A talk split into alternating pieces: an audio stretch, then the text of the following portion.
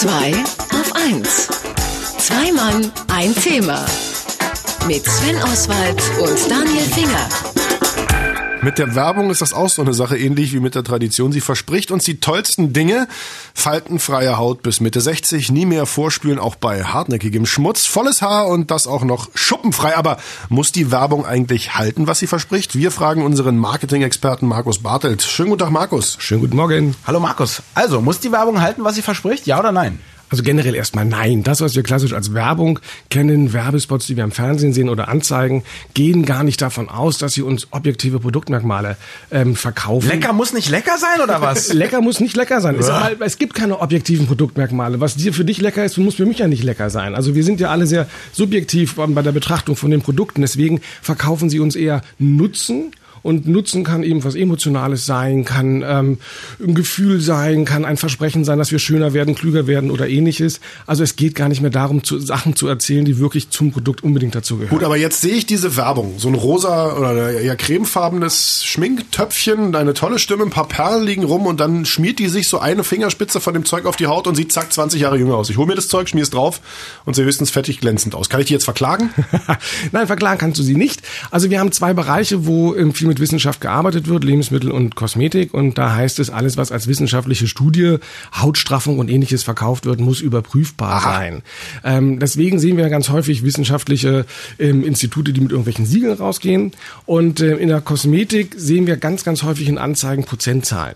Also ich habe hier zufälligerweise was vorbereitet, was mitgebracht, eine Anzeige aus einer Zeitung, wo drin steht, 94 Prozent der Frauen, die diese Creme verwendet haben, bestätigen, trockene Haut ist für sie kein Schicksal mehr.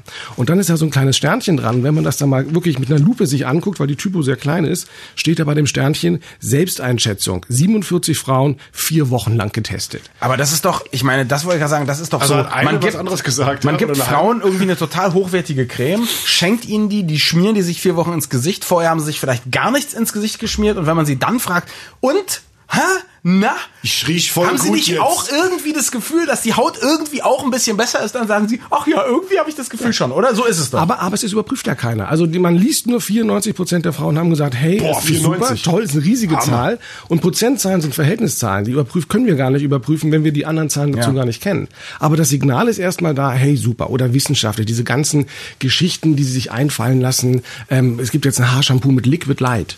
Da kannst du dir sozusagen mit flüssigem Licht die Haare waschen. Großartig. Oder ähm, DNH oder was. Also es gibt Weil ganz das alles auch nicht definiert ist, oder? Wenn man Kunstworte erfindet, kann es ja eh alles sein. Richtig. Also das sind alles Fantasieworte, die aber ganz wissenschaftlich toll wirken. Ein Schritt mehr sind sogar noch Wissenschaftler, die in der Werbung dann auftreten. Kennen Ja. wir auch alle, Dr. Best. Oder hier, wenn das... das Besser ist noch die Zahnarztfrau. Ja, Die ist ja, die, also warum hat die ja nicht einen weißen Kittel an? Die hat einen Zahnarzt geheiratet und hat einen weißen Kittel. Ich Ja, verstehe es nicht. die kriegt seinen alten Kittel, die hat ja sonst nichts anzuziehen. Nach der Gesundheitsreform verdienen die Zahnärzte so schlecht. Ach, die ist Solltest du drunter nackt oder wie? Markus, was mich aber umtreibt, du hast gerade gesagt, irgendwie äh, zwei Bereiche, da wird viel geforscht und das muss belegt werden, ja. Ähm, ähm, belegt werden, okay, Kosmetik, habe ich verstanden. Bei Essen, bei Nahrungsmitteln kann das doch gar nicht sein. Es gibt doch, ich meine, ganze Organisationen wie Foodwatch und so weiter, ganz viele Preise, die für schlechte, irreführende Produkte äh, vergeben werden, wo die Leute behaupten, ist total toll, da ist Kindermilch drin oder keine Ahnung. Und dann kommt raus am Ende, oder hier ist weniger fettes Fleisch drin und dann kommt aber rein, ja, aber es ist 80 Prozent mehr Fett als in anderen Dingen und so. Also Foodwatch gibt's ja auch so lange noch nicht. Diesen Ja. Druck von unten haben wir erst seit einigen Jahren. Vorher war das auch alles ein bisschen anders. Also auch hier gilt ganz einfach dieses Functional Food, also Schokolade, die beim Wachstum hilft oder Joghurts, die Abwehrkräfte stärken oder ähm, Margarine, die Cholesterinwerte senkt. Das Ja. sind ja Sachen, auch ein Versprechen, die natürlich dort wissenschaftlich verbreitet werden. Und da gibt es seit 2006 in Parma eine europäische Behörde, die EFSA, und die überprüft das. Also das heißt, wenn ich damit werben möchte, muss ich meine Produkte und die wissenschaftlichen Analysen einschicken und da sitzen dann äh, Wissenschaftler, die das nochmal wirklich sich ganz genau angucken und die sagen dann, okay, unsere Überprüfung hat übergeben, äh, hat ergeben, dass das funktioniert. Ähm, du darfst, du darfst, du darfst damit werben oder aber, dass sie sagen, nein, das stimmt nicht, was du hast, du darfst damit nicht werben. 20 Prozent der eingereichten Artikel sind bisher als äh, stattgegeben worden und haben Oh. gesagt, okay, das stimmt, also ein Fünftel. Ist ja mal ein anderer Prozentsatz. Ja, und ähm, andere Firmen wie Danone haben zum Beispiel einen Teil ihrer Produkte eingereicht und wieder zurückgezogen und gesagt, oh, wir machen mal erstmal noch neue wissenschaftliche Untersuchungen. Eine Frage habe ich aber doch. Also wenn in den meisten Bereichen die meisten Versprechen nicht überprüft werden müssen, warum gibt es da nicht viel dreistere Versprechen? Warum stehen nicht dauernd Männer da, die sagen, ich habe das Gefühl, seit ich das Bier trinke, bin ich einfach besser im Bett? Warum wird das nicht gemacht? Gibt es doch. Also denk mal die ganze, die gesamte Axe-Werbung.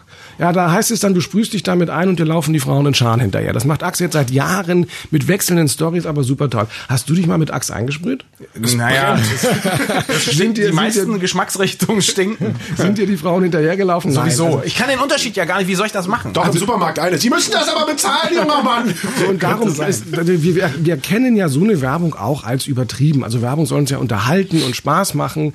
Und wir sehen halt, oder wir, wir sehen, wenn wir uns damit einsprühen, riechen wir gut und die eine oder andere Frau würde uns ja schon reichen. Wir brauchen ja nicht tausend. Das stimmt. Man muss nicht Glück bei den Frauen haben, eine gute reicht. So, jetzt an dieser Stelle möchte ich doch mal Werbung machen. Ich möchte Werbung machen, schmierige Reklame, die sich, naja, doch ein bisschen überprüfen lässt. Es gibt nämlich mehr Inhalt zu diesem Thema auf dem Blog von Markus Bartelt, Bartelt zu finden unter Marketing, Macke nicht mit CK, wie böse Menschen behaupten, sondern mit Doppel-K, marketing.de und es ist, glaube ich, der tollste Blog weltweit, würde ich sagen. Oder, Sven? Also 93 Frauen der Befragten hier im Studio äh, sagen ja. Vielen Dank, Markus Bartelt. Ähm, wir haben alles erfahren, was die Werbung darf oder besser nicht darf. Achso, und was die Werbung so anrichten kann. Einfach mal Nadine Erdbeerkäse googeln und viel Spaß dabei.